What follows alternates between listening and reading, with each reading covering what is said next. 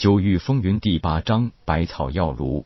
水清柔顺着林威所指处看去，距离已经不是很远，加上武者目力过人，看得出那是竹木材质的小屋，有正房，有厢房，精致的篱笆小院，院外全是花草树木，那应该都是百草炉种植的草药。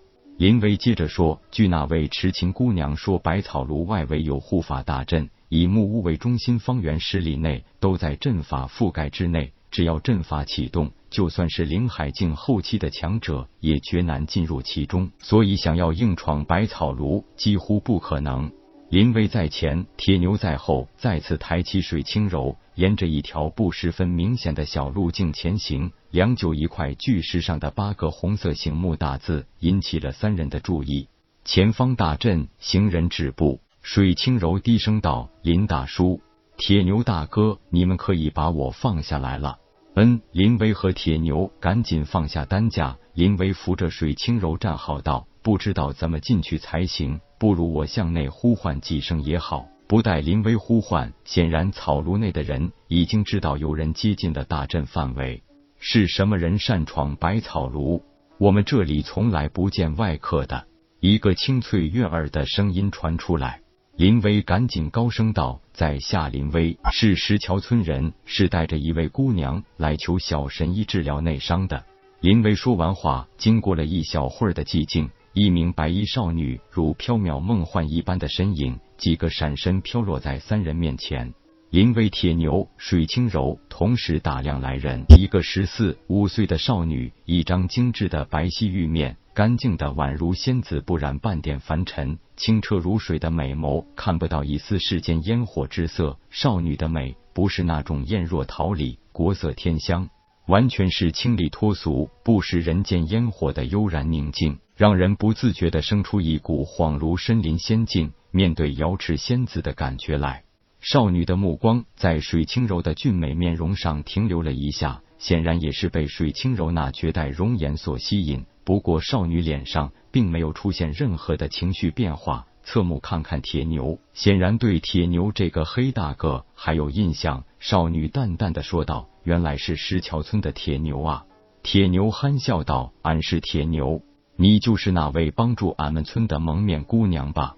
昨日凑巧遇到这位受重伤的水清柔姑娘，所以和威叔一起前来求小神医相救的。”痴琴点点头道：“虽然百草庐从来不接待访客，不过石桥村也算是我们的故交，破例一次也无妨。”林大叔，铁牛，你们既非病人，也不是百草庐之人，你们就把水姑娘留下，自行回去就是了。待得水姑娘伤愈，自会让她回石桥村相见。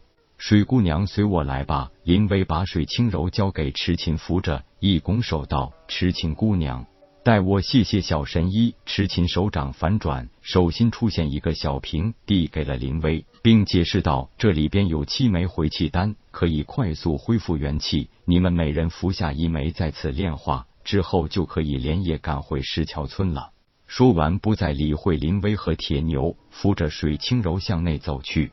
水清柔跟随痴情来到近前，从外表根本看不出有什么阵法布置。但是走近就可以感觉得到四周强大的灵力波动了。最让水清柔觉得有趣的是，两人面前是一个不知道什么材质的雕像。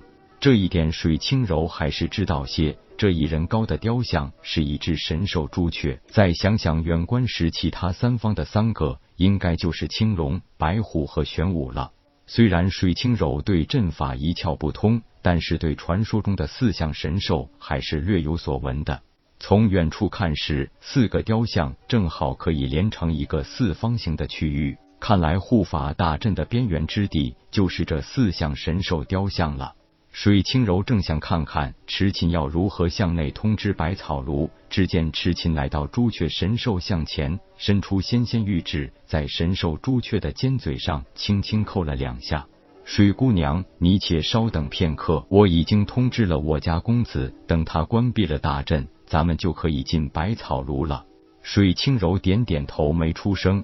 果然，等了一会儿，水清柔发觉那强烈的灵力波动虽然没有消失，但是好像主动留出了一条可以让人通过的弯曲小路来。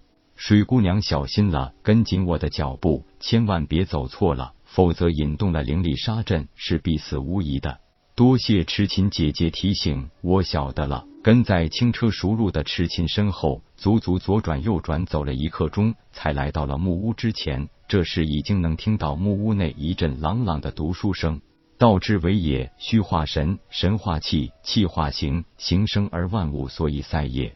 道之用也。形化气，气化神，神化虚，虚名而万物所以通也。是以古圣人穷通塞之端，得造化之源。忘形以养气，忘气以养神，忘神以养虚。虚实相通，是谓大同。大同，虚实相通，是谓大同。想做到虚实相通，又谈何容易？水清柔听了几句，对其中意思不甚了了。看样子，这位公子也在思考其中的深奥含义。看了看痴情，刚想开口问，痴情伸出一只手指放在唇间，嘘了一声，小声说道：“别出声，我家公子遇到不解的问题，最不喜欢别人打扰，咱们还是稍等一会儿吧。”说着，指了指小院中的石桌石凳。水清柔会意，轻步来到石凳前，两人只好坐下等待了。不知道木屋里的人是否想通了那虚实相通的道理，已经继续朗声道：“故藏之为元精，用之为万灵，含之为太一，放之为太清。